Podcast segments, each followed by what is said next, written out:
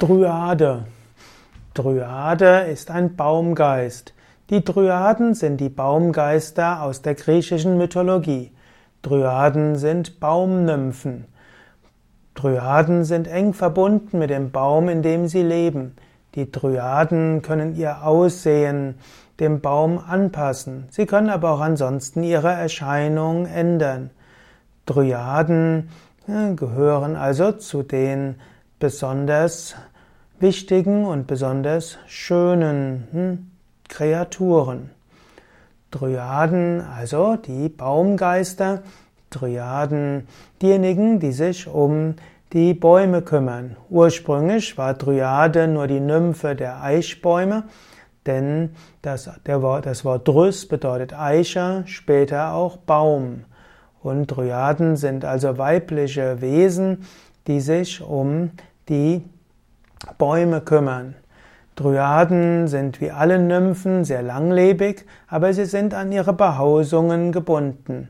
Manche können aber auch von einem Baum zu einem anderen übergehen. Und so sind die Dryaden wichtige Wesen in der Natur. Dryaden sind schlank, haben zierlichen Wuchs. Dryaden haben Schönheit, sie haben Beweglichkeit wie ein junger Baum, sie haben komplett menschliche Figur, aber sie verschmelzen zum Verstecken und Schlafen mit ihrem Baum. Andere Dryaden oder auch andere Baumnymphen sind nur bis zur Taille menschlich und ihr Unterkörper ist mit dem Baum dauerhaft verschmolzen. Die Augen- und Haarfarbe und Hautfarbe einer Dryade sind sehr ähnlich wie den Schattierungen ihres Baumes. Eine Dryade von Birken hat zum Beispiel sehr hellgrüne Haare und eine Dryade von der Haselnuss haben dunkelbraune Augen.